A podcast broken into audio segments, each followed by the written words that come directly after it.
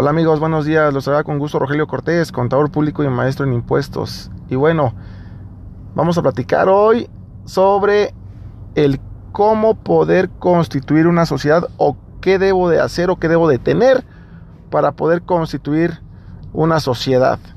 Y en este ejemplo vamos a hacerlo con una SADCB, la más común que es la sociedad anónima de capital variable. Normalmente en la firma, en nuestra firma RSRK Contadores Públicos, se acercan algunos clientes a preguntarnos de cómo hacerle para tener su sociedad. Entonces aquí algunos puntos básicos, simplemente generales, de que tengan en cuenta para poder constituir una, una sociedad. Y como primer punto, y siempre lo que le pedimos a nuestros clientes es que tengan por lo menos tres posibles, tres posibles nombres de cómo quieren que se llame su sociedad. ¿Por qué? Porque hay que pedir autorización a la Secretaría de Economía. Esto es muy sencillo, se hace vía internet. La verdad es que eh, el tiempo de espera puede ser de 24 horas o hasta 72 horas. En caso de que el nombre no sea aceptado, pues bueno, ahí nos dice que fue rechazado y hay que poner un segundo nombre. Y si también es rechazado, pues hay que poner un tercer nombre. Así hasta que sea aceptado el nombre que, que, quiero que, que lleve mi, mi sociedad, ¿verdad? Entonces, una vez que tengamos el nombre y la aceptación de la Secretaría de Economía, pues nos tenemos que poner en contacto con una notaría. Normalmente todas las, todos, todos los despachos o algunas firmas pues tienen equipo con, con, una notaría. Nosotros no somos la excepción. Aquí en la firma tenemos equipo con una notaría en la cual pues tenemos la atención inmediata y así a la vez darle un, un servicio integral a nuestros clientes para poder hacer equipo entre las tres partes, entre el cliente, firma de contadores y notaría, y poder tener eh, la respuesta inmediata, ¿no? Entonces, una de las de los requisitos o de la información que nos va a pedir la notaría va a ser el objeto social de la sociedad. En sí, ¿qué va a ser la sociedad? Poner puntos A, B, C, D, F, etcétera, de lo que se va a dedicar la sociedad. Entonces hay que tenerlo claro. ¿Qué otro punto o qué otra información nos va a pedir la, la notaría? Nos va a pedir que mínimo seamos dos socios en la SADCB. Y aparte de que seamos mínimo dos socios, nos va a pedir los generales de los socios, nombre completo, RFC, CURP, correo electrónico, comprobante de domicilio, etcétera. ¿Qué más nos puede pedir la notaría? nos va a pedir eh, los poderes, qué poderes queremos que tenga o que tengamos como socios. Puede ser los mismos poderes. ¿Qué tipo de poderes? Para actos de administración, pleitos y cobranzas, de dominio.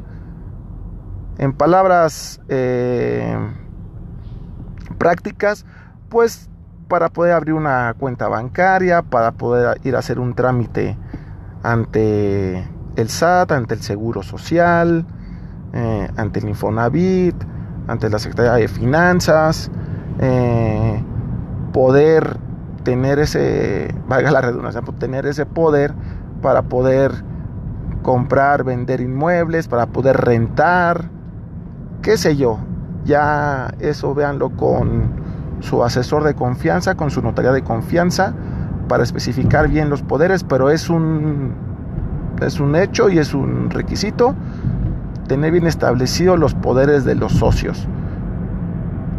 ¿Qué, otro, ¿Qué otra información nos va a pedir?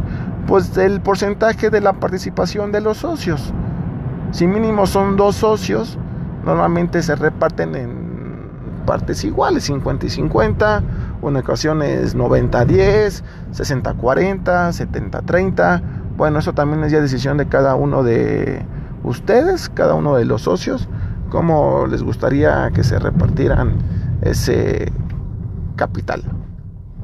Eh, una vez que tengamos esta información, el notario va trabajando el proyecto de del acta constitutiva, ¿sale? Para que una vez que esté el proyecto, se nos mande y a la vez al cliente se le mande, a ustedes se les mande el proyecto, ustedes lo revisen y en caso de que haya aceptación por parte de ustedes, pues ya, se hace la cita en la notaría o si es en nuestro caso, pues tenemos la ventaja y tenemos esta facilidad que la licenciada que nos ayuda dentro de la notaría, pues va a domicilio, que es una ventaja del tamaño de, del mundo. La verdad es que eh, por los tiempos aquí en nuestra ciudad, aquí en la Ciudad de México, siempre los tiempos y los, las distancias son caóticas. Entonces, bueno, tenemos la, disponibilidad de, la notaría que va directamente a la oficina del cliente o a nuestra firma para poder ahí recabar eh, las firmas que se necesitan para poder darle legalidad a la, al acta constitutiva. Eh, una vez que se tenga firmada, la notaría nos puede dar una copia simple, certificada ¿Por qué? Porque después de firmar esa acta, va un último paso, que es mandarlo al registro público y que le pongan el sello. ¿Y para qué necesitamos ese sello? Pues para casi todo. Si no existe ese sello del registro público, es como si no tuviera validez el acta constitutiva. Pero bueno, la notaría nos puede otorgar una carta en donde nos mencione que está en proceso el registro público y mientras podemos ir adelantando a abrir una cuenta bancaria, a hacer cita en el SAT y poder tener o poder obtener más bien dicho la famosa fiel que ahora se llama e.firma, o sea que la firma electrónica. Entonces podemos ir avanzando en, esos detalles una vez que tengamos ya el acta constitutiva con el sello del registro público, pues bueno, podemos hacer el trámite ante el IMSS, ante el Seguro Social. Y para poder tener una, para poder entrar a licitaciones nos va a pedir la, el acta constitutiva con el registro, con el sello del registro público. Y bueno, para muchos trámites, amigos. Entonces, eh, espero que les haya servido, les haya funcionado esta información para todos aquellos que están en búsqueda de alguna firma de contadores, que están en búsqueda de cómo poder hacerle y obtener su acta constitutiva. Esto es algún esta es una información muy genérica, espero que les haya servido y si no nos pueden visitar en nuestra página de internet www rcrk.com.mx. Estamos en Facebook, en RCRK Contadores Públicos. Estamos en Instagram como RCRK Contadores. Y bueno, soy Rogelio Cortés, contador público y maestro en impuestos. Espero que les haya sido de gran utilidad. Y nos estamos viendo para la próxima, o mejor, nos estamos escuchando para la próxima. Excelente día. Adiós.